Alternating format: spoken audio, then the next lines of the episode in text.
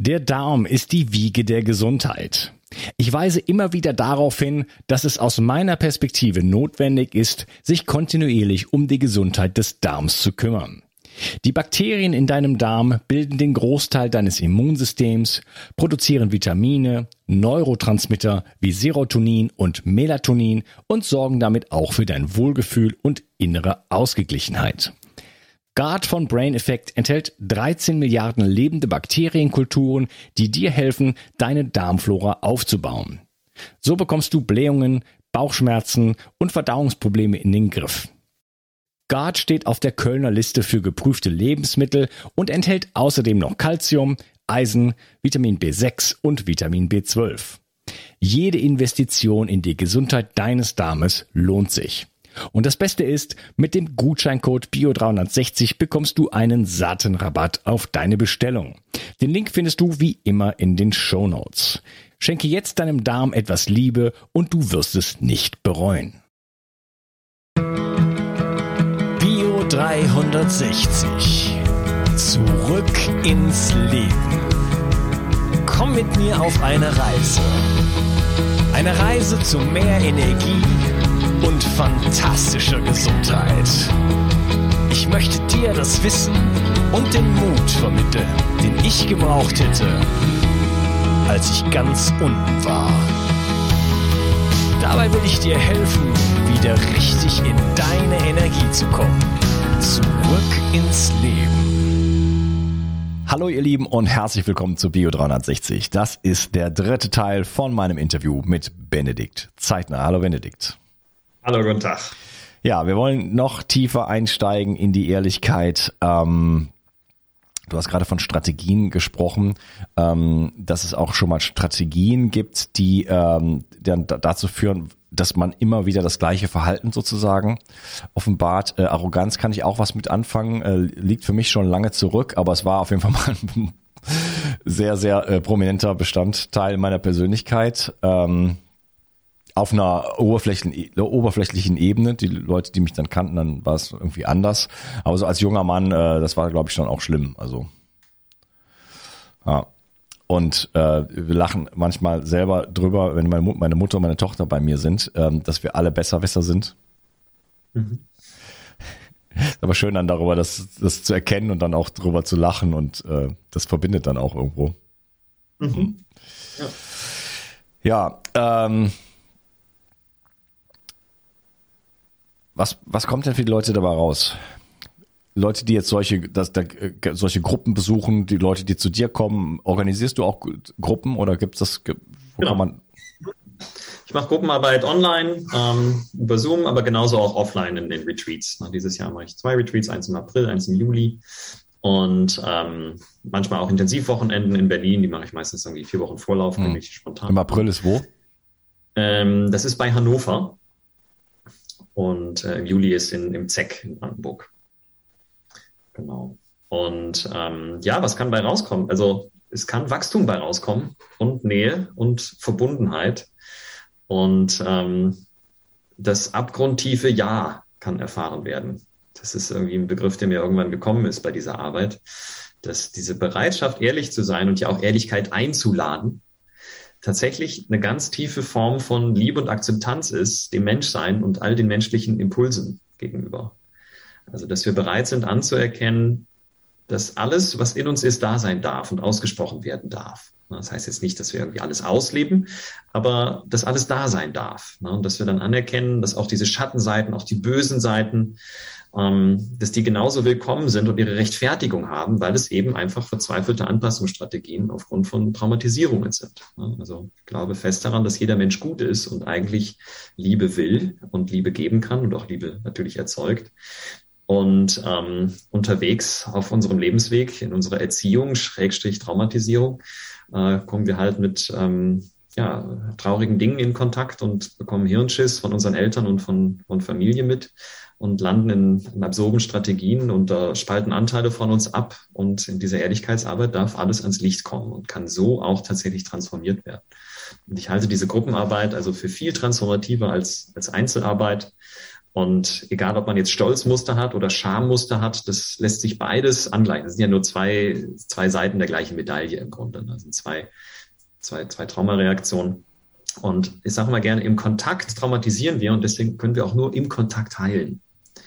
Und in der Gruppe ist dieses wesentliche Element Isolierung, was ja in der Traumatisierung immer da ist, in der Regel nicht mehr gegeben. Weil in der Gruppe sind wir schon im Kontakt und darum ist diese Gruppenarbeit so heilsam und auch so anders, als wenn ich es nur mit einem Therapeuten wiederum im geschützten Rahmen und keiner hat es mitbekommen hat, äh, erlebe. Ne? In der Gruppe wird jede Erfahrung, die ich mache, wird sofort zu einer korrigierenden Erfahrung. Eben weil das Gruppenbewusstsein das bezeugt.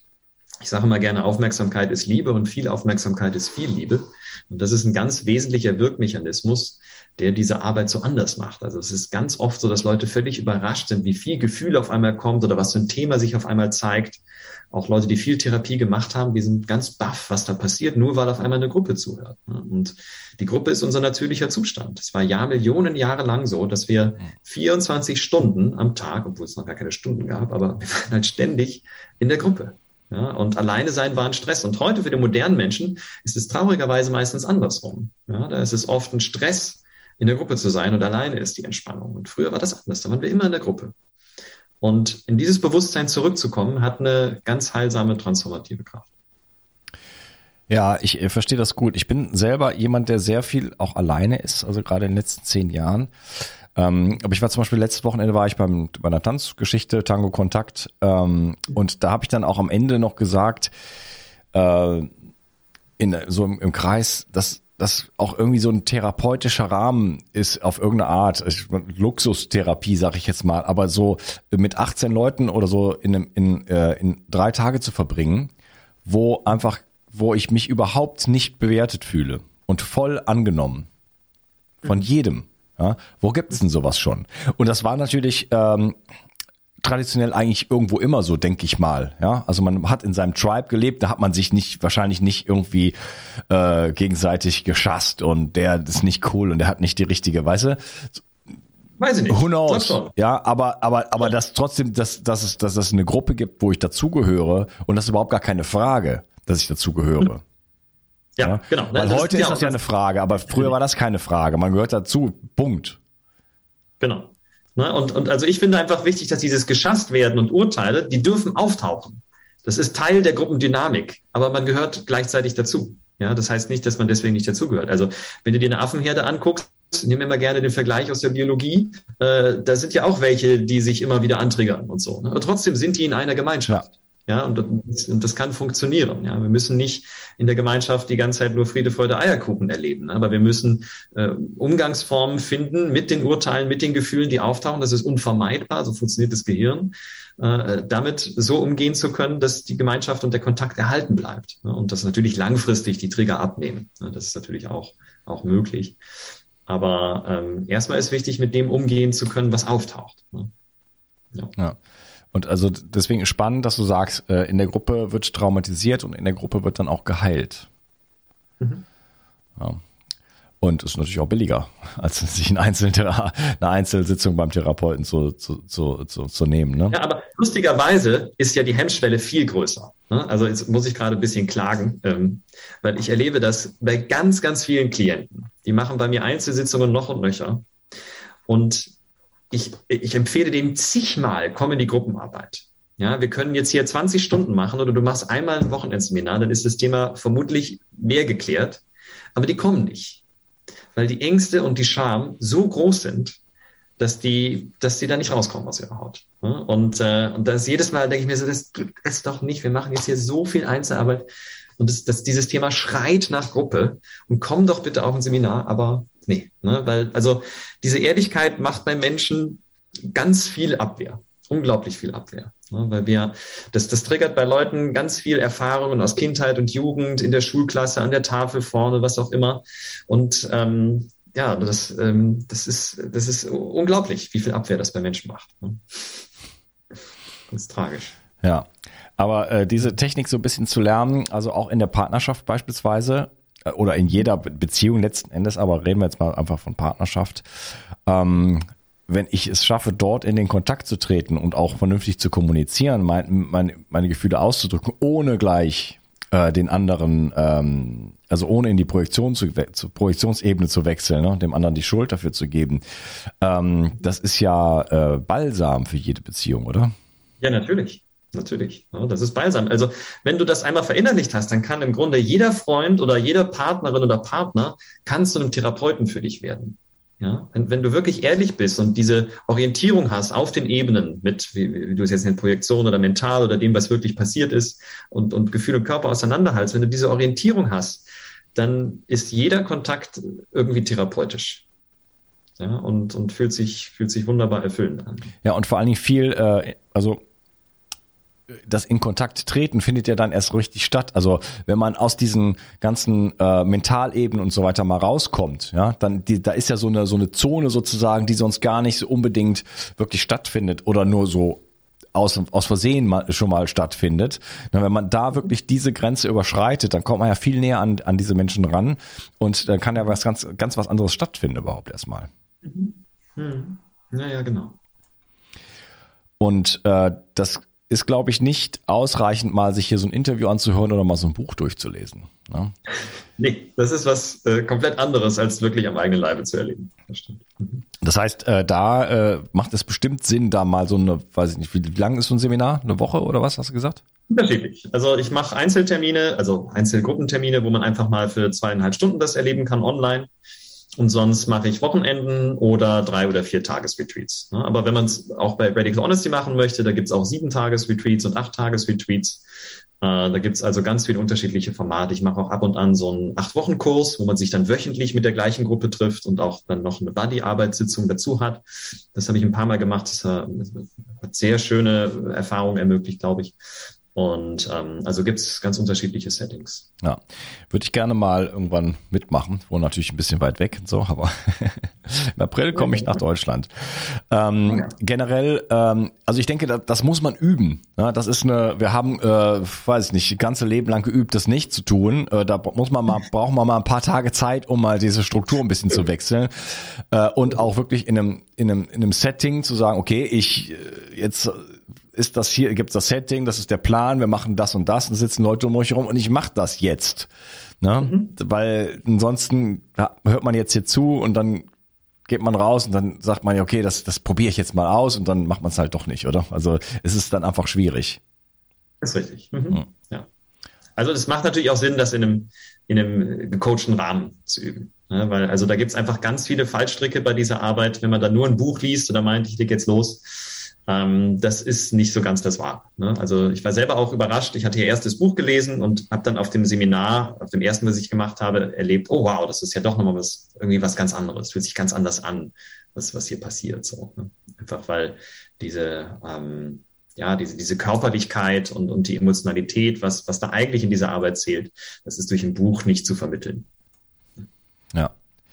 Du hattest mir ähm, noch geschrieben gestern, äh, du würdest gerne über Traumarbeit und auch über Spiritualität sprechen.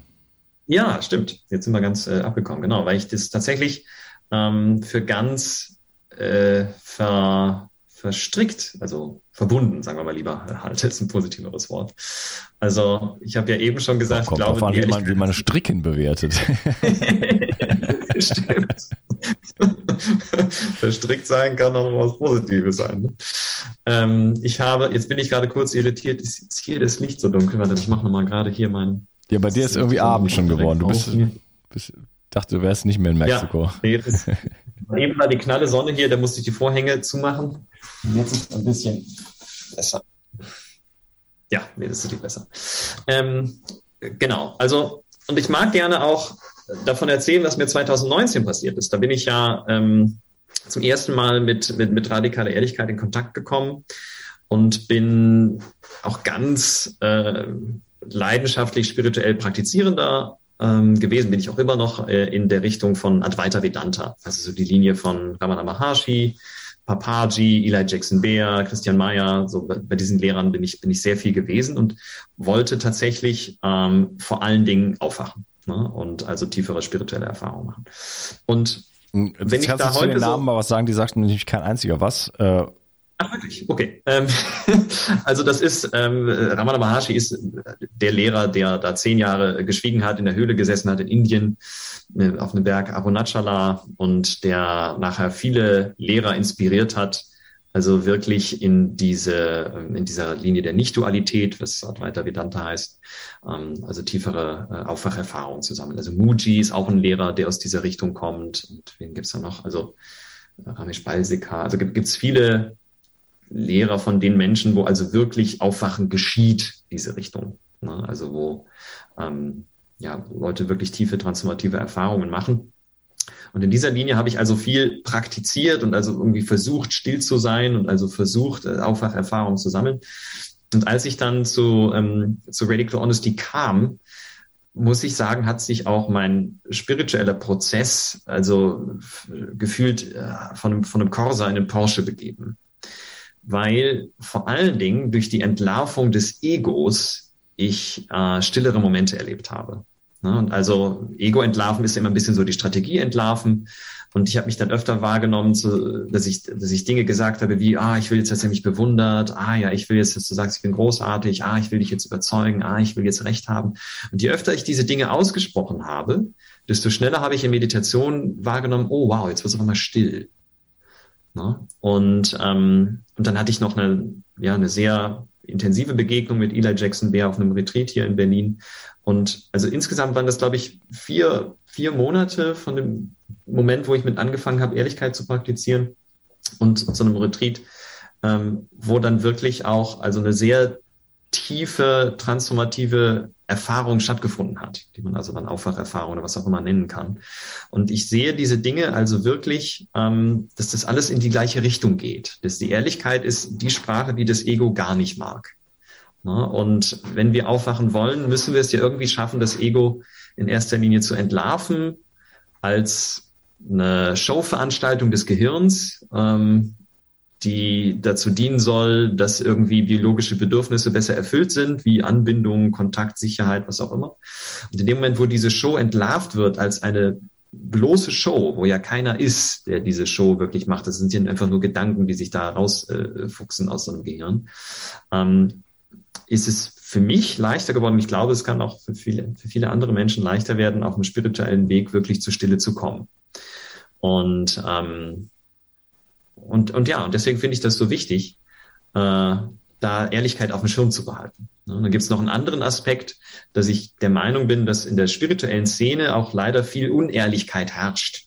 Ja, verspann mich ein bisschen, wenn ich das so sage. Das ist so ein bisschen meine Kritik auch an manchen Lehrern, ähm, dass ich da oft gesehen habe, wenn im Satzang Lehrer angetriggert waren, oder meiner Meinung nach, meiner Interpretation nach, offensichtlich wütend wurden, aber nicht die Praxis hatten, damit ehrlich in Kontakt zu gehen. Ne, sondern dann irgendwie wütende Ratschläge gegeben haben oder auch von manchen Lehrern habe ich auch erlebt, dass sie hinter der Fassade sehr cholerisch waren, ne, also mit ihren Angestellten sehr herablassend, bösartig und so weiter mhm. wurden, das teilweise noch als den gerechten Ärger äh, begründet haben. Da wird immer gerne dieses Beispiel von Jesus genommen, der die, die Händler aus dem Tempel wirft. Ne? Äh, und das wird dann auf einmal als richtig dargestellt. Ne? Warum soll ein Ego, Jesus nicht auch ein Ego gehabt haben, was sich da angetriggert hat, ist mein Gedanke heute. Ne? Aber ähm, ja, es ist, ähm, ja, also äh, schwierig. Äh, meiner Meinung nach gibt es da in der spirituellen Szene viele blinde Flecken und da würde Ehrlichkeit sehr gut tun. Ja, ich mag das sehr, was ich da gelernt habe bei Radical Honesty. Wenn Trainer sich antriggern, und das passiert regelmäßig, äh, dann hören sie erstmal auf zu coachen. Dann hören sie erstmal auf, jemanden zu unterstützen, weil das einfach auch nicht geht. Man kann jemanden, wenn man wütend auf den ist, nur bedingt unterstützen. Und dann muss man sich erstmal um seine eigene Wut kümmern und erstmal gucken, dass die ausgedrückt ist, im Idealfall durchgefühlt und man wieder entspannt und frei ist, um dann einen Menschen wirklich wieder unterstützen zu können, weil Wut blockiert Empathie das ist ein biologischer Zusammenhang, ja, weil sonst könnte ein Fuchs niemals eine Gans fressen. Ja, der kann nicht mit der Gans empathisch sein, wenn er gerade mit Wutenergie äh, versucht zu fressen. Und ähm, und das ist was, ja, was ich also in der spirituellen Szene vermisse, diese Ehrlichkeit, auch zu Zuständen zu stehen und auch zur Unvollkommenheit zu stehen und auch dazu zu stehen, dass sich auch aufgewachte Menschen immer wieder antriggern. Ja, da leben viele Leute äh, in dieser Illusion, dass das Aufwachen äh, für die ein immerwährender Zustand ist. Das ist es in der Regel meiner Meinung nach nicht. Natürlich gibt es Wesen, die vollständig aufgewacht und realisiert sind. Und die triggern sich vielleicht auch wirklich nicht mehr an. Aber ich persönlich habe so jemanden noch nicht getroffen. Ja, also ich habe nur natürlich von Leuten gehört, bei denen ich das glaube, denen ich das unterstelle, dass es so ist. Und in der Regel ist es aber nicht so. In der Regel triggern sich auch aufgewachte Menschen an und triggern eine Ego-Struktur an. Und da würde ich mir einfach sehr wünschen, dass der Ehrlichkeit zur Praxis würde. Ja, dass die einfach sagen, ah, wow, jetzt ärgere ich mich, jetzt will ich Recht haben, jetzt will ich belehren, jetzt will ich was auch immer. Ne, statt dann irgendwie aus dem Ärger heraus ähm, wütend zu sein und dann, dann unter den Anhängern wird dann noch gesagt, ja, da hat die Unendlichkeit äh, auch äh, mit Wutenergie was mitgeteilt und so ein Quatsch. Ne? Also da wird dann immer versucht, dann das noch ins richtige Richt, äh, Licht zu setzen und den Lehrer noch ideal und rein zu halten. Und das sind Dinge, die, die finde ich bedauerlich. Ja, oder die Energie hat nicht gestimmt oder. Mhm. Ja. ja, also ja, es ist ähm, da gibt's schon so Fallen ne, auf dem spirituellen Weg und äh, dann macht man so Lichtarbeit und ist immer nur voll äh, sozusagen in der Liebe und so weiter. Also ich, nichts gegen gegen die Liebe, nichts gegen das Licht, aber ähm, wenn man den Schatten komplett sozusagen ähm, verdrängt, ja, dann kommt er halt irgendwann zurück so und so gewaltig halt, ne? Und zeigt, ja, zeigt sich dann halt auf eine sehr unschöne Art und Weise. Genau. Was ich zum Beispiel auch, äh, da bin ich tatsächlich ganz dagegen, ist ähm, Verzeihensrituale und Verzeihensarbeit. Wobei ganz dagegen stimmt nicht ganz. Aber äh, ich sage gerne warum. Äh, ich habe oft die Erfahrung gemacht, dass da versucht wird, Wut mit abzukürzen. Ja, dass da Leute ihre Wut nicht mitteilen wollen oder auch nicht gelernt haben, sie mitzuteilen oder Angst haben, sie mitzuteilen oder auch einfach glauben, Wut ist doch was Schlechtes, das will ich doch nicht, ich will doch nur Liebe. Und dann werden Verzeihensrituale gemacht, obwohl der Körper und das Unbewusste noch Wut hat. Und dann ist diese Wut auf einmal auch verboten, weil dann hat man ja jetzt schon das Verzeihensritual gemacht. Deswegen darf das jetzt nicht mehr. Und das ist eigentlich ein unglaublich liebloser Akt der eigenen Wut gegenüber. Weil ich damit zwar vielleicht irgendwie versuche, dem anderen was Gutes zu tun, aber meiner Wut gegenüber habe ich gesagt, du sollst nicht. Und das ist lieblos. Das ist keine Annahme. Das ist, das ist Ablehnung. Ne? Und ich bin großer Fan davon, zu erleben, dass Verzeihen von alleine auftaucht, wenn Wut ausgedrückt und gefühlt wurde. Wenn ich einmal diesen Prozess gemacht habe und das im Idealfall noch im Augenkontakt mitgeteilt habe, dann ist das Verzeihen das natürliche Ergebnis. Ich nehme gerne das Beispiel, wenn sich zwei Hunde begegnen, die sich nicht mögen, die machen und machen, blöken sich an, drehen sich um und die Welt ist in Ordnung. Wenn sich zwei Menschen begegnen, die sich nicht mögen, die sagen, guten Tag, Herr Schneider, ah ja, guten Tag, Herr Martens. Und dann drehen sie sich um und dann denken die, ach, jetzt hat er wieder so komisch geguckt, was passiert denn jetzt als nächstes? Wie oft sehe ich den jetzt wohl? Muss ich mir vielleicht einen Anwalt holen und so weiter? Und dann geht die Mühle los, weil sie eben nicht im Körper sich erlaubt haben, Wut mitzuteilen und da irgendwie zu, zu verzeihen zu kommen. Ja, ja, abgefahren eigentlich. Ne? Das machen ja alle Tiere, ne? Die Enten oder keine Ahnung, dieses, auch dieses, diese ja. Energie einfach kurz rausbringen, ne? So einfach mit den Flügeln schlagen und dann, ja, dann wieder so auf dem, äh, auf dem See weitermachen, äh, also weiter schwimmen, so ganz ruhig, entspannt, ne? Ähm, so ganz schnell dann auch in die Entspannung kommen, also dieses, diese, diese Flexibilität, ne? Dann mal kurz ausrasten und dann, oh, alles klar, weitermachen, ne? Ja, ja, genau. Ja. ja, und auch eine Antilope oder so, die vom, weiß nicht, vom Leopard wegläuft und so Todeslauf, ja, und dann ist der Leopard weg und so, okay, lass mal grasen gehen, ne? ja, ähm, äh, es gibt einen ähm, buddhistischen Mönch, der heißt äh, Trungpa Rinpoche, der hat mal gesagt, ähm, und das meinte der, glaube ich, ernst, also auch wenn das eine witzige äh, Komponente hat, äh, man kann perfekt erleuchtet sein, absolut perfekt, also jeder Situation wirklich immer ganz klar bei hundertprozentigem Bewusstsein, außer man besucht die Familie. Ja, genau, bis man vor der Mutter steht. Genau. Ja, ja das meint er, glaube ich, wirklich so. Das heißt, äh, da ist dann irgendwo auch, dann kommen auch spirituelle Lehrer und wirklich Erleuchtete wirklich an ihre Grenzen, da ist dann vorbei. Dann geht's dann doch wieder voll in die Projektion, in die Gefühle und dann kommt der Schatten raus. Und Aber auch da kann man was tun, meiner Meinung nach. Ne? Also ich glaube, der, der Rinpoche da, der hatte einfach vielleicht noch nicht die entsprechenden Tools kennengelernt ne, oder nicht den entsprechenden Traumatherapeuten gehabt. Ähm, weil natürlich die Elternbeziehung ganz wichtig ist auf jedem Weg, ne, auf den emotionalen Weg, auf den spirituellen Weg, ist das total wichtig, die zu bearbeiten. Ne? Und das ist für viele Menschen ein Lebensthema. Ja, das bearbeitet man jahrzehntelang. Und da gibt es zum Beispiel bei Radical Honesty ein Tool, was ich auch so noch nirgendwo persönlich gehört hatte. Das sind die sogenannten Completion Talks.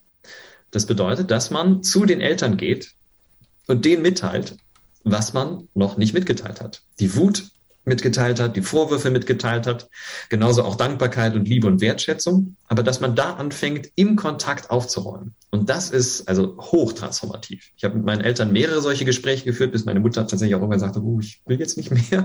Aber ähm, ja, äh, es hat mich meiner Mutter gegenüber tatsächlich sehr viel freier gemacht und uns auch in eine Nähe gebracht, wie davor ich sie für nicht möglich gehalten habe.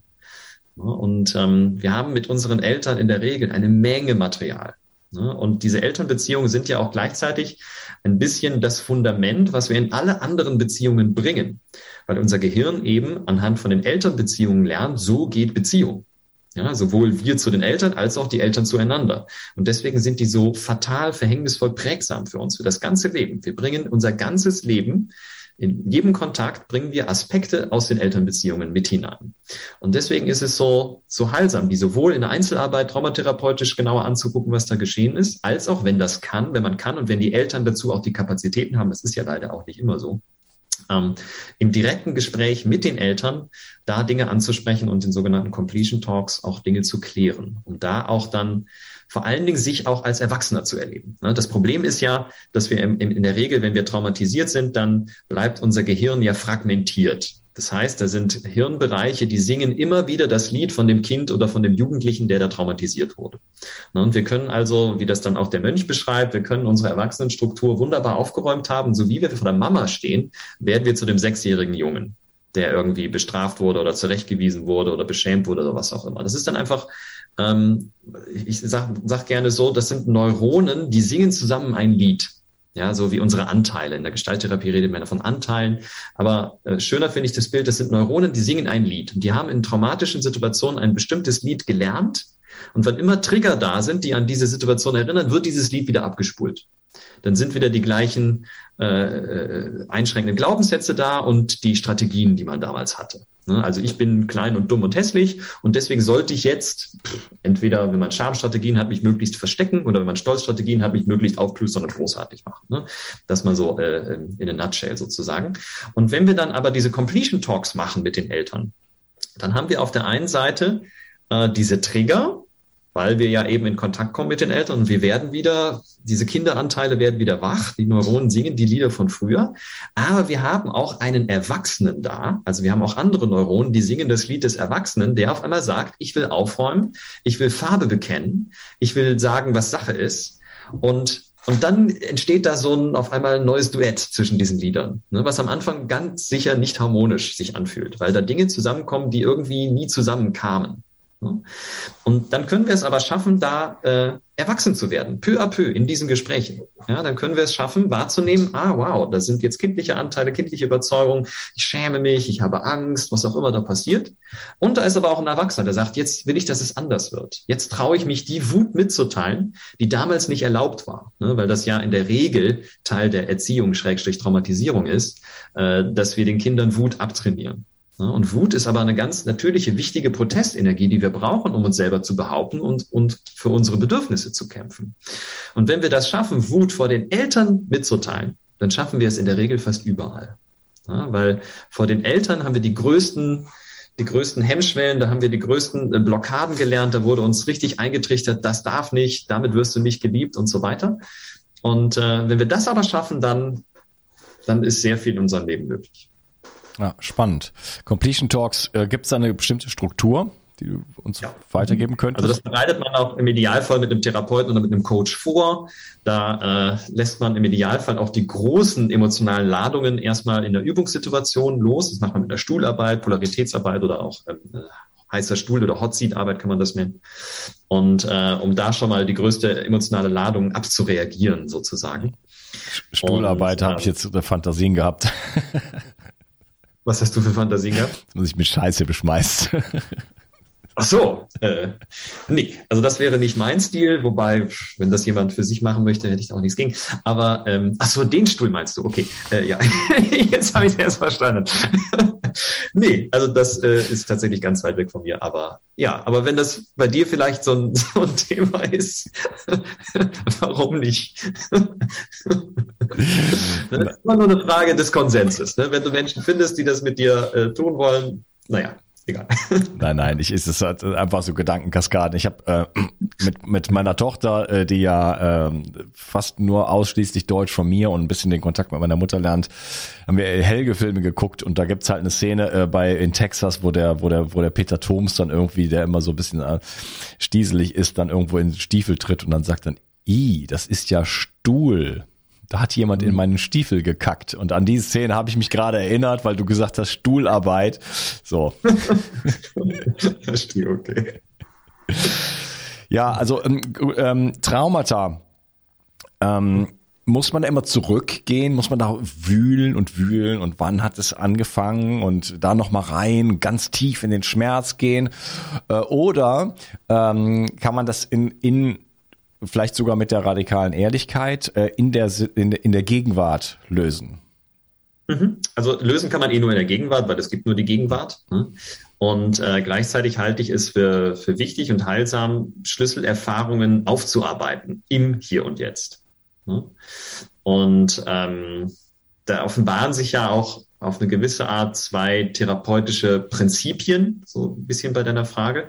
Äh, das ist einmal das Prinzip Integration, Gefühle fühlen, Schmerz spüren, zurückgehen und so weiter. Und auf der anderen Seite das Prinzip, hm, wie nenne ich es? Äh, ich nenne es gerne manchmal Manifestation, Visualisierung, aber auch genauso Ressourcen. also da gibt es einfach dann ähm, andere Ideen, wie zum Beispiel die Arbeit von, von Joe Dispenza, ja, wo es ja viel darum geht, den Zustand, den ich gerne hätte, zu visualisieren, zu fast schon manipulieren ne, und manifestieren. Ne? Und viele dieser Manifestierer äh, haben ja unglaubliche Angst vor Integration und ihrem Schatten. Ja, wenn man da weint oder traurig ist oder Wut hat, dann kommen da Gedanken, du, alles, wo du Energie reingibst, das wird größer. Und deswegen darfst du keine Wut fühlen und keinen Schmerz spüren, denn das wird größer. Fühl am besten nur Liebe und Dankbarkeit und Freude. Ja? Und ich habe lange mich gefragt, wie kriege ich diese beiden Prinzipien zusammen? Weil irgendwie macht beides ein bisschen Sinn. Ja, ja. Ne? Und habe immer auch dann manchmal von Klienten dann auch sowas gehört, wie, aber wenn ich jetzt so viel Schmerz spüre, dann mache ich das doch größer, das will ich doch nicht. Ne? Ähm, weil halt ja auch gerade bei Social Media ist diese Manifestationsidee ist ganz groß. Ne? Da weiß ich, also auf YouTube und TikTok ja ganz viele Videos, wie kannst du dein Leben manifestieren und alles bekommen und so. Und, das Ego springt da sehr gerne auf. Kommt drauf an, welche Kanäle man abonniert hat. Ich ja, sage sowas nicht. Das, das, das stimmt. Also ich sehe was oft interessanterweise. Mhm. Ähm, und ähm, und die Lösung habe ich eigentlich in der NARM-Ausbildung äh, für mich gefunden. Also NARM ist eine Traumatherapie, die vor allen Dingen Entwicklungstrauma spezifisch orientiert ist. Und da läuft jede Sitzung so ab, dass man sich erstmal fragt oder der Therapeut den Klienten fragt, wo willst du eigentlich hin, was möchtest du erleben? Um dann zu ergucken, wo, worum geht's da genau? Ne? Und dann wirklich zu, den Zustand zu verstehen, wo jemand hin möchte. Das heißt, da ist so ein Funken Manifestation da, indem man sich einfach bewusst macht, was möchte ich erleben, was, wo, wo möchte ich hin und was wäre dann, wenn das da wäre, was würde ich dann fühlen, denken und, und, und so weiter. Und dann kommt die Frage, was steht dem im Weg? Und da beginnt es dann quasi mit der integrativen Arbeit. Ja, zu gucken, was, was gibt's da für, für einschränkende Glaubenssätze, was kommen dann da für Erfahrungen an, an prägende Traumata und, ähm, und wie ist der, ist der Klient gestrickt sozusagen. Mhm. Und ähm, um jetzt auf deine Frage zurückzukommen, wie kann Ehrlichkeit bei Traumaarbeit helfen? Jetzt weiß ich gar nicht, warum ich auf einmal da so ausge, dick bin in diese Richtung. Ich glaube, du hast irgendeine Frage gestellt, die damit. Ja, ist interessant, äh, auch mit dem mit, mit dem Manifestieren und so weiter. Also ich habe da den, ähm, das ist nicht Konflikt, aber ich verstehe das, dass du sagst, da, da, das ist ja beides irgendwo wahr. Also aus meiner mhm. Erfahrung, ähm, weil wir, du, du hattest eben noch von ähm, äh, Ego entlarven und so weiter gesprochen und auch Stories. Mhm. Ne? Die Stories, die wir uns immer erzählen, das ist gerade für mich auch ein großer Prozess, dass ich das feststelle, dass ich die ganz von morgens bis abends Stories erzähle mir, anderen. Ja, also das, das fällt mir gerade wie Schuppen vor den Augen. Das ist unglaublich. Ich lebe eigentlich in, in nur noch in so, in so kleinen Blasen, die ich in, in die, wie so ein, äh, weiß ich, wie so im Ikea, im Ikea, im Ikea im Spielparadies da. Überall sind solche kleinen Kügelchen mit Stories und ich bin ein ganz toller bunter Vogel ja, der so tolle, ganz viele äh, Sachen schon gemacht hat und ich, ich habe auch viele Stories. Ich kann die, die ganz bewerfen den ganzen Tag, aber ich mache nichts anderes als Leute mit, mit mir Stories zu bewerfen und frage mich, warum kommen die nicht in Kontakt mit mir? Zum Beispiel, warum habe ich seit zehn Jahren keine Freundin? Hm. Mhm. Wie, wie soll die denn kommen, wenn ich, wenn die, wenn die nur von mit mit mit Kugeln beworfen wird? Wer will das denn? Mhm.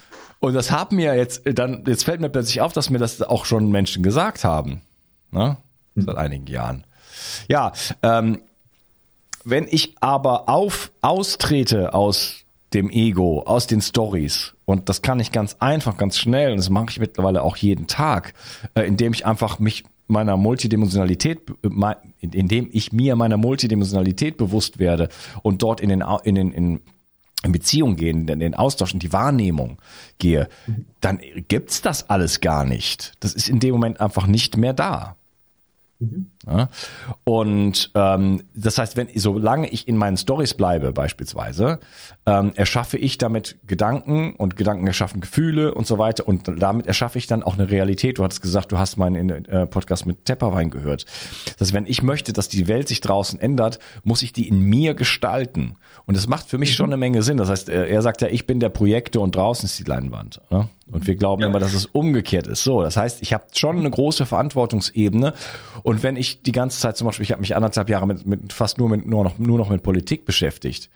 Ja, das hat nicht, nicht gerade zur Glücklichkeit geführt und es hat auch nicht, auch nicht damit dazu geführt, dass sich im Draußen äh, irgendwie großartig was verändert hat. Nämlich gar nichts. Ja, eher im Gegenteil. Ich, ich habe nämlich dann irgendwann festgestellt, für mich, meine Wahrheit, dass ich das, dass ich das nähere und dass ich dem ganzen Energie sogar gebe. Ja, und habe mich jetzt da rausgezogen und äh, das ändert für mich alles.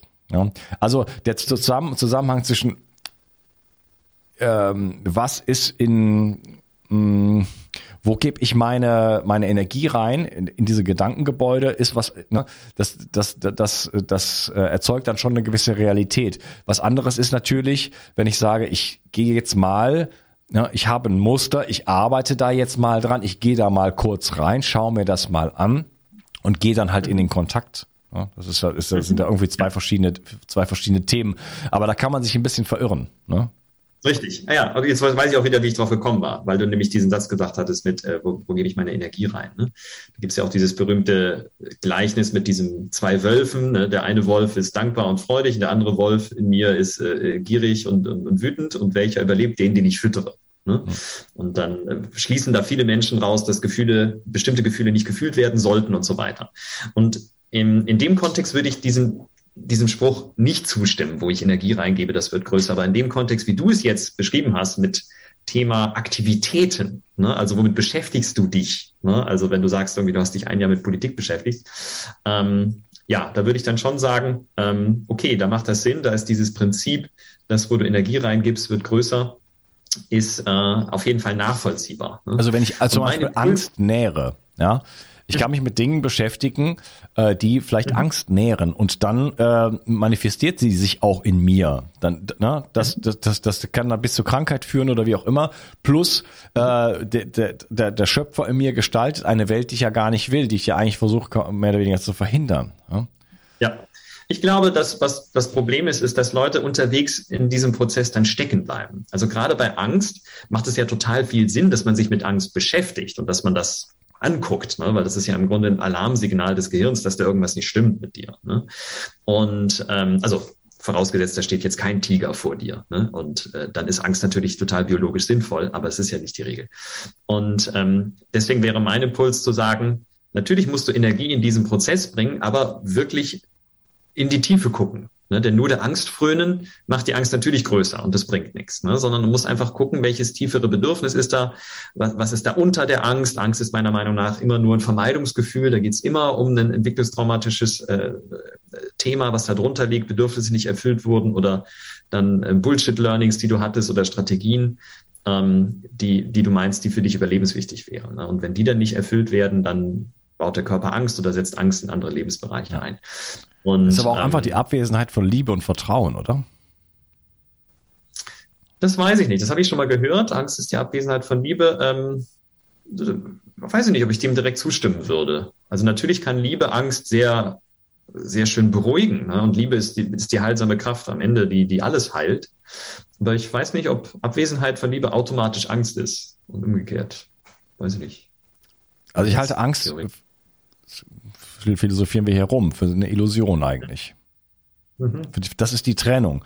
Das ist die, die, die, die Illusion, äh, ich wäre getrennt und äh, deswegen ähm, kommt dann überhaupt Angst, weil ich glaube, dass ich, dass ich jetzt quasi, äh, dass, dass ich dem Tod geweiht bin, weil ich jetzt getrennt bin. Ich bin, ich bin nicht mehr verbunden mit, mit, mit, mit der Liebe von mir aus, mit Gott, name it, how you mhm. want. Ja, aber ähm, und in dem Moment, wo ich im Glauben stehe, im Vertrauen stehe, mhm. gibt es keine Angst. Mhm. Also wenn du es so sagst, klar, ne? also dann, dann hast du ja ein bisschen im Hintergrund Einheitserfahrung ne? und Aufwacherfahrungen. Ne? Wenn, wenn wir diese Verbundenheit erleben, dann haben wir gar keine Probleme mehr. Dann haben wir auch keine Wut und keine Traurigkeit, ne? weil dann sind wir völlig erfüllt. Und das ist aber gleichzeitig nicht ähm, die menschliche Erfahrung, die wir in der Regel machen. Ne? Aber, aber klar, wenn wir da jetzt auf spiritueller Ebene so sprechen, dann, dann ist ja alles, äh, was uns Probleme bereitet, äh, im Grunde basierend auf der Illusion der Trennung. Und aus den Einheitserfahrungen heraus ist das alles vorbei. Nun ist aber unsere Erfahrung. Da ist aber Menschen, dann die Frage, will ich das lösen für mich, indem ich in der, in der Illusion der Trennung, also in diesem, in diesem Rahmen da rumwühle, wie bekloppter, mhm. ja, oder, oder ja. gehe ich gleich in die Liebe, ja? Also es ist, es ist schon eine berechtigte, berechtigte, äh, berechtigte Frage. Genau, das ist eine interessante Frage. Ne? Und das ist ja auch dann die spirituelle Arbeit auf der einen Seite und emotionale Arbeit auf der anderen Seite. Ne? Und wir werden in diesem Leben in der Regel mit beiden konfrontiert irgendwie. Ne? Also zumindest mit emotionalen Dingen. Und, ähm, und meiner Meinung nach beeinflussen beide Wege, der emotionale Weg und der spirituelle Weg und auch der Traumaheilungsweg und der spirituelle Weg, die beeinflussen sich gegenseitig. Und ich halte es für wichtig, die zu trennen, aber die Zusammenhänge zu kennen. Ich nehme gerne das Beispiel, ähm, äh, Traumaarbeit oder ähm, emotionale Arbeit ist ein bisschen wie den Mantel flicken und waschen und gucken, wo ist der kaputt, wo muss der genäht werden, wo kann ich den reinigen. Und spirituelle Arbeit ist den Mantel ablegen und wahrnehmen, was noch übrig bleibt. Und nur ist es so, dass ein Mantel, der, ähm, der, der, der sauber ist, der nicht zu eng ist, der irgendwie gut passt, der lässt sich leichter ablegen als ein Mantel, der zu eng ist, der, der, der zerknirscht ist, der, der irgendwie Macken hat. So. Ne? Und ähm, ja, und gleichzeitig führt alleine schon der Fakt, dass der Mantel zu eng ist und zu knirscht ist, oft dazu, dass Leute überhaupt anfangen, irgendwas zu tun. Ne? Also da gibt es unterschiedliche Verbindungsbereiche zwischen unserem, zwischen unserem emotionalen oder Traumaheilungsweg auf der einen Seite und dem spirituellen Weg auf der anderen Seite. Und ich habe auch manchmal geglaubt, ich kann einfach nur spirituelle Arbeit machen, einfach nur Liebe.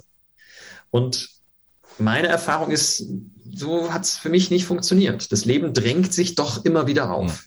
Und das Menschsein will auch irgendwie mit seinen Traumata und Macken und Neurosen und Strategien und Gefühlen will auch irgendwie gelebt werden. Ne? Und das kann man jetzt als einen Sieg des Egos nennen oder man kann es auch äh, interpretieren als etwas, dass es nun mal Teil unserer menschlichen Erfahrung ist. Und ich glaube, auf diese Antwort gibt es keine richtig oder falsch. Naja, wir haben uns ja schon auch dafür entschieden, als als kosmisches Bewusstsein hier in diese in diese in diese ähm, Polaritätserfahrung äh, reinzugehen und auch die, diesen, diesen Körper zu haben und so weiter, das Erdenkleid, wie Kurt, äh, Kurt Tepperwein das nennt, gefällt mir sehr gut. Und diese Erfahrung zu machen. Und wir haben ja auch irgendwo die Chance, in dieser Existenz beide Erfahrungen zu machen. Also sowohl in der Dualität als auch in der Verbindung zu sein. Und das ist ja auch super spannend. Ja, das geht ja sonst nirgendwo. Ja, das also auf die Dualität schon so zu haben, geht ja schon sonst nirgendwo. Aber wir können ja tatsächlich beides. Also ich kann mich auf jeden Fall in beiden Sphären bewegen. Und da hin und her zu springen und damit auch spielerisch dann wieder umzugehen, das ist ja noch mal Next Level. Genau. Ne? Und ich sage ja gerne, das Leben ist ein Spiel oder ein Tanz. Ne? Also Tanz ist irgendwie so ein bisschen so immer mein Lieblingsbeispiel. Ähm, dass auch in dieser ganzen emotionalen Arbeit und der Traumaheilungsarbeit, dass wir irgendwie lernen, mit dem, mit dem Menschsein zu tanzen und das nicht so, so ernst zu nehmen und auch die unterschiedlichen Regelwerke, die es da gibt, nicht so ernst zu nehmen. Ich habe ja in meinem Leben auch schon sehr viel unterschiedliche Methoden gelernt, war in sehr vielen unterschiedlichen spirituellen Gemeinschaften und, und erlebt da immer wieder dann auch die Gemeinschaft, die halt ihre persönlichen Regeln benennt. Ne, und dann kommen Leute zu mir und sagen, ja, wie machen wir es jetzt? Machen wir es jetzt wie Radical Honesty oder wie Gopal? Ne? Und, äh, und dann ist dann irgendwie immer im Raum, es gäbe ein richtig und falsch. Ne? Und ich sage immer gerne, nimmt das Leben wie ein Tanz. In der Tanzschule ist montags Tango und dienstags Salsa. Und ich für meinen Teil, ich mag keinen Tango, ich mag nur Salsa. Ne? Und äh, vielleicht kommt aber irgendwann eine Lebensphase, wo ich Lust habe auf Tango. Ne? Und äh, und nichts muss richtig oder falsch sein. Aber es ist sehr hart als Mann. Ein harter, harter, ein harter, langer Weg, bis man da die Früchte erntet. Also das, ja, kannst du, kannst du noch auf, auf, aufsparen sozusagen. Aber äh, ist dann äh, irgendwann großartig. Mhm. Ja, glaube ja. Ja, ähm, sind ja schon weit im im Podcast, aber zwei Themen will ich noch kurz ansprechen. Wir hatten noch über Traumaarbeit gesprochen eigentlich. Da waren wir, glaube ich, noch nicht so ganz, ganz, ganz äh, mit durch. Wie kann jetzt die radikale äh, Ehrlichkeit oder überhaupt Ehrlichkeit äh, dabei helfen, mit im, im Jetzt sozusagen mit, mit, mit den Traumata umzugehen? Also was ist da so der Wirkmechanismus, dass, dass ich da tatsächlich Dinge auflösen kann, die irgendwann mal einen, einen Ursprung gefunden haben? Na, vielleicht kannst du das mal so erklären, warum das nicht, ne, warum das, was irgendwann mal stattgefunden hat, in der Vergangenheit liegt und eigentlich gar keinen Bezug mehr hat, sondern dass wir uns das im Nervensystem immer wieder neu erschaffen. Ja, also meiner Meinung nach ist ja Lügen hauptsächlich deswegen so groß, weil wir Traumata erlebt haben. Und wir haben in traumatischen Situationen die Erfahrung gemacht, so wie ich bin, bin ich nicht akzeptiert oder so wie ich bin, könnte irgendwas Gefährliches passieren. Und deswegen muss ich mich jetzt verstellen oder Dinge nicht sagen, damit es mir besser geht damit irgendwie meine Bedürfnisse besser erfüllt sind, damit ich dabei bleiben darf, damit ich gemocht werden darf und so weiter. Und so wie wir dann in einen Kontext kommen, in dem beispielsweise Ehrlichkeit ein Agreement ist, wird diese Traumastrategie provoziert. Das geht gegen die Grundfesten von dem, wo wir uns unser ganzes Leben dran, dran aufgehangen haben und Sicherheit äh, rausgeneriert haben. Und, und deswegen liegen dann auch so schnell die Wunden offen, wenn wir uns auf einmal äh, das Agreement setzen, ich will es jetzt mal anders machen. Ich will mal sagen, was wirklich in mir lebendig ist, was wirklich in mir Sache ist. Und und ja, und dann können wir eben korrigierende Erfahrungen machen. Dann können wir die Erfahrung machen, dass wir heute nicht mehr ausgegrenzt oder geschasst oder, oder beschämt oder was auch immer werden, wenn wir uns ehrlich mitteilen, sondern ganz im Gegenteil äh, mehr Kontakt und Verbundenheit und Nähe entsteht. Und wenn wir diese Erfahrung wirklich machen, und das ist halt so wichtig, es ist eine Erfahrung in der Gruppe, es ist nicht nur ein drüber reden, es ist wirklich eine Erfahrung, dann können wir es schaffen, Traumastrategien oder Anpassungsstrategien langfristig loszulassen und in Kontakt zu kommen und wahrzunehmen, früher war es wirklich anders als heute. Ja, und heute ist es in der Regel immer besser. Der, der Zustand als Erwachsener ist immer ressourcenvoller als der als Kind, weil wir als Kind eben abhängig waren von den Strukturen unserer Eltern oder unserer Freunde. Und heute sind wir es eben nicht mehr. Heute können wir uns andere Strukturen suchen, in denen wir Nähe und Verbundenheit erleben und in denen wir so angenommen sind, wie wir Ja, das ist das, als wir das eben so ein bisschen versucht haben äh, zusammenzumachen, wo du gesagt hast, was ist denn, was stellst du denn vor, was dann passieren würde? Ne? Das zu entlarven, dass das die alte Angst ist sozusagen, die aber jetzt ja gar keinen realen, äh, äh, realen Bezug mehr hat ne, in der, in der genau. aktuellen Situation und dadurch, das kann das Nervensystem, was halt diesen Zustand, also quasi, muss ich das vorstellen, man, man, man ist wieder, äh, also der alte, der, der, der Trigger ist dann wieder da, der das Traumata sozusagen wieder aktiviert, aber ich aktiviere es in, im jetzigen Moment mhm. gehe wieder in die gleiche Konstellation sozusagen vom Nervensystem rein und kann jetzt aber einfach, indem ich sage, ja, okay, die, die, die Gefahr, der Löwe ist ja gar nicht da, ja, der Ziegel, mhm. Säbelzahntiger oder was immer, ist ja gar nicht da, indem ich das entlarve und sage, das ist ja nur eine Story und jetzt kann ich ja sogar mit dem anderen überprüfen, bist du jetzt wirklich gefährlich für mich, ne? Ähm, mhm. merken, ah, ich kann mich jetzt eigentlich entspannen, die Gefahr ist ja, besteht ja in Wirklichkeit gar nicht, ne? Ich wurde ja genau. nur getriggert und äh, verfolge das in mir, auch was, was, was so passiert. Also schon eine sehr, sehr einfache und auch sehr direkte Art, äh, im Jetzt sozusagen ähm, da so ein bisschen durchzugehen, aber ohne jetzt großartig ins Leiden zu gehen, zurückzugehen, was was ich, irgendwas wieder zu inszenieren, sondern äh, im Jetzt mit den jetzigen Gefühlen da eigentlich durch eine relativ schnelle Transformation eigentlich durchzugehen, die mir zeigt, die Gefahr besteht in Wirklichkeit überhaupt gar nicht. Genau. Ne? Und selbst wenn eine Gefahr auftaucht, ist es auch immer noch eine korrigierende Erfahrung, weil du nämlich wahrnimmst, als Erwachsener kann es dir scheißegal sein. Es kann dir als Unkast völlig egal sein, wenn ich nachher sage, der Unkast, der war ja blöd. Ne? Oder der hat ja keine Ahnung. Ne? Weil du das als Erwachsener überlebst. Es ist nicht für dich wichtig. Und du hast auch ganz viele Erfahrungen, wo Leute dir, dir Verbundenheit und, und, und Wertschätzung und sowas entgegengebracht haben. Deswegen könntest du das von mir äh, als, als völlig okay einordnen. Mhm. Und das ist dann wirkliche Freiheit, ne? dass du nicht mehr davon abhängig bist, dass diese Gefahren nicht eintreten, sondern dass du sogar noch wahrnimmst, selbst wenn sie eintreten, ist es egal. Es ist kein Weltuntergang für mich. Du kannst das überleben. Ja. Fällt mir gerade ein, wenn ich mal so, also das passiert super selten, aber dass ich so eine so super kritische E-Mail, dass mich irgendjemand oder ein sch schlechte Review oder sowas, ne, dass mich das schon emotional auch äh, mitunter stark triggert, ne? Weil es wirklich ja, also es ist wirklich ein Promille, ja, von, von, und der, der Rest ist so mega überschwänglich. Ich lese immer die, die, die Sachen hier vor und so weiter. Äh, aber mich triggert das ohne Ende. Das ist interessant. Das nächste Mal, äh, bitte schreibt mir mal, wenn irgendeiner, so miese Peter hier äh, gerade zuhört, schreibt mir mal eine miese E-Mail, äh, damit ich, damit ich ja. damit arbeiten kann.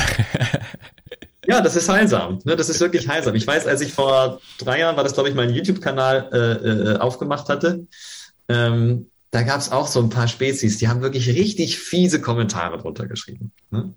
Und das war auch ein Gespräch mit einer mit, war vor allem ein Gespräch mit einer, mit einer Schamanin, wo ich auch über Ehrlichkeit mit ihr geredet habe. Und ich habe mich in diesem Gespräch immer wieder offenbart, wenn ich mich angetriggert hatte. Ich wollte da die ganze Zeit recht haben, wollte, dass sie mich bewundert und so. Merke, heute ist es zum Glück nicht mehr ganz so schlimm. Aber da war es noch sehr aktiv. Und dann dann haben die da drunter geschrieben, oh, der Benedikt Zeitner hat echt ein Ego-Problem, das ist wirklich peinlich, der sollte sich wirklich mal in Behandlung begeben, bevor er von, Menschen spricht. Und die hat mich so angetriggert. Und dann habe ich sogar noch den Leuten gesagt, lass uns bitte ein Gespräch führen. Äh, ich möchte gerne über meine Wut hinwegkommen. Ich war so richtig needy und, und war so ein toller Prozess. Bis mir dann ein Freund von mir, den ich auf dem Honesty Retreat kennengelernt habe, gesagt hat, ja, Benedikt, äh, die haben einfach recht. Du hast ein Ego-Problem. Ne? Und dann habe ich gemerkt, ja, stimmt. Das regt mich eigentlich so auf. Ne? Und das zu integrieren, ne? einfach zu erkennen, wir, wir lassen uns dann provozieren, wenn das Gegenüber recht hat. Das tut weh, das zu akzeptieren. Ja, wenn Resonanz ja. da ist, ja. ja genau. Ne? Und dann einfach zu merken, der hat genau recht. Der hat einfach den Finger in die Wunde gelegt, wo ich versuche, was zu verstecken. Und das ist eigentlich absurd, weil in dem Interview hatte ich es auch eigentlich nicht mehr versteckt, aber da wollte ich es dann wieder irgendwie. Ne? Da wollte irgendwie besser oder heil oder vollkommen oder wie auch immer dastehen, bis ich dann irgendwann mir wirklich äh, einfach das zu eigen machen konnte. Ja, stimmt. Der hat was getroffen, was ich eigentlich nicht wahrhaben will. Und dann konnte ich es schon wieder annehmen. Ne? Und dann konnte ich schon wieder mich damit entspannen. Und, und auch heute, wenn ich, wenn ich sehe, da provoziert mich was in Kommentaren oder in E-Mails, dann, dann gucke ich, ja, was ist die unbequeme Wahrheit, der ich hier nicht ins Auge sehen möchte? Mhm. Ne, wo ist da eine Unvollkommenheit, die ich eigentlich gerne noch weghaben möchte? Wo habe ich da irgendwie eine, Delle oder einen Kratzer oder einen Klecks und hätte es gerne ja. nicht? So ist das bei mir auch. Also das, ich nehme das auch so wahr. Wenn, also wenn eine starke Emotion da ist, dann besonders hinhören. Und ich habe auch schon einige Korrekturen hier auch bei Bio360 im Laufe der Jahre gemacht durch solche Sachen, wo ich auch erstmal dachte so, oh, was war das denn jetzt? Und dann habe ich nochmal gelesen, dass ich so, hm, ich glaube, da hat er irgendwie recht da an der Stelle. Ne? Und dann habe ich tatsächlich auch ja. einige Korrekturen gemacht. Ja, ähm, letzte Frage oder letztes Thema nochmal. Meinst du, es könnte irgendwas Ehrlichkeit auch mit Gesundheit zu tun haben, mit körperlicher Gesundheit? Ja, sehr viel. Weil ähm, also ich arbeite ja auch mit einem ähm, psychosomatischen Modell, 5BN heißt das. Und ähm, der, das arbeitet mit der Prämisse, dass Symptome dann entstehen, wenn wir Konfliktempfindungen hatten und unser Gehirn meint, es braucht bestimmte Regenerationsmechanismen an bestimmten Körperteilen. Ja, dass also beispielsweise ein Entzündungsprozess oder ein Schwellungsprozess eigentlich eine Form des, des Organismus ist, dieses Gewebe zu erneuern, dann neue Zellen herzustellen. Das passiert unter, unter Entzündung oder Schwellung. Und ähm, diese Konfliktempfindungen haben wir dann, wenn das Gehirn meint, das ist jetzt überfordert mit in Bezug auf irgendein biologisches Bedürfnis. Ja, sei das ein biologisches Bedürfnis wie äh, Sicherheit zu haben, genug Nahrung zu haben, Kontakt zu haben, Sexualpartner zu haben, eine Funktion äh, im, im Rudel, äh, in der Rudelstruktur zu haben, das ist also sehr biologische Betrachtungsweise des Menschen. Und das Problem ist, wenn wir anfangen, ähm, unehrlich zu sein, können wir Konfliktempfindungen nicht lösen. Dann bleiben wir in Konflikten aktiv. Und demzufolge haben wir dann auch länger anhaltende Symptomphasen. Und deswegen ist da meiner Meinung nach auch Ehrlichkeit eins der, der, der wunderbaren Haupttools, ähm, was uns helfen kann, erstens anzuerkennen, wo habe ich aktive Konfliktempfindungen, die dann vielleicht zu Symptomen führen. Und zweitens auch natürlich in dem Moment, wo ich anfange, mich ehrlich mitzuteilen und Gefühle fühle und Gefühle mitteile und Gefühle verbrenne durch diesen Prozess, äh, bin ich in der Lage, auch biologische Konfliktempfindungen zu beenden und zu befriedigen. Und dann hören Symptome auch auf. Super. Das lasse ich jetzt einfach mal so stehen.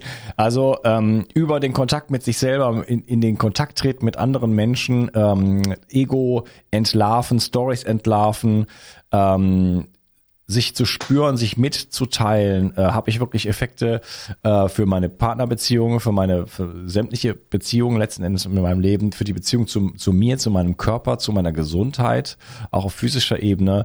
Ähm, No-brainer eigentlich. Mhm, ja, genau. genau. Und äh, man muss das ja nicht 100 Jahre lang studieren. Also ich denke mal so ein, so ein, weiß ich nicht, ab, weiß nicht, mal so ein Seminar mitmachen oder auf einen Abend mitmachen, aber dann irgendwann hat man wahrscheinlich Blut geleckt und macht dann mal irgendwie so ein Dreitages- oder Sieben-Tages-Seminar mit oder, oder so. Und dann kann man das auch. Dann hat man das richtig geübt. Ne? Dann hat man das einfach mal, man muss ja irgendwie, eine, eine, wenn man einen neuen Sport übt, muss man erstmal anfangen. Muss, man kann nicht, äh, ich, ich gucke schon auf die Uhr, ich will gleich Kitesurfen gehen, dann nimmt man nicht sich den, den Kite und, und das Brett und dann geht das sofort los. Man muss halt einfach mal irgendwie ein bisschen üben, bevor man da äh, in, die, in die Praxis dann richtig reinkommen kann, bevor man das in das Leben dann auch integrieren kann. Ne? Und auch man dann spontan, äh, vielleicht auch mit dem Partner zum Beispiel hingehen, ne? dass die das beide können. Ja, weil man dann kann man sich zu dem Setting auch verabreden, sagen, ähm, du, ich glaube, wäre irgendwie schön, wenn wir heute Abend mal ähm, Radical Honesty zum Beispiel praktizieren würden. Ne? Ja. Und äh, mhm. solche, solche äh, Zeiten sich auch innerhalb so einer, einer, einer Liebesbeziehung beispielsweise zu nehmen. Ähm, ob jetzt mit dieser Methode oder mit anderen Methoden, da gibt es einige Sachen von Zwiegespräch und weiß was, was weiß ich was. Aber dass man ähm, äh, sich eine Zeit, eine Zeit nimmt, wo wir gesagt, wir gehen in Kontakt mhm. und äh, sind ehrlich zueinander und, und äh, ohne in die, ohne in die, äh, in den Angriff, in die Projektion sozusagen zu gehen. Ne? Das ist natürlich extrem mhm nährend. Hm. Mhm. Ja. ja genau. Mein Lieber, hat mir sehr viel Spaß gemacht. Ähm, ja. Wo kann man dich denn finden? Ähm, ja, also erstmal mir jetzt auch Spaß gemacht. Vielen Dank dir für die Einladung und für die, die Zeit, die wir miteinander verbracht haben.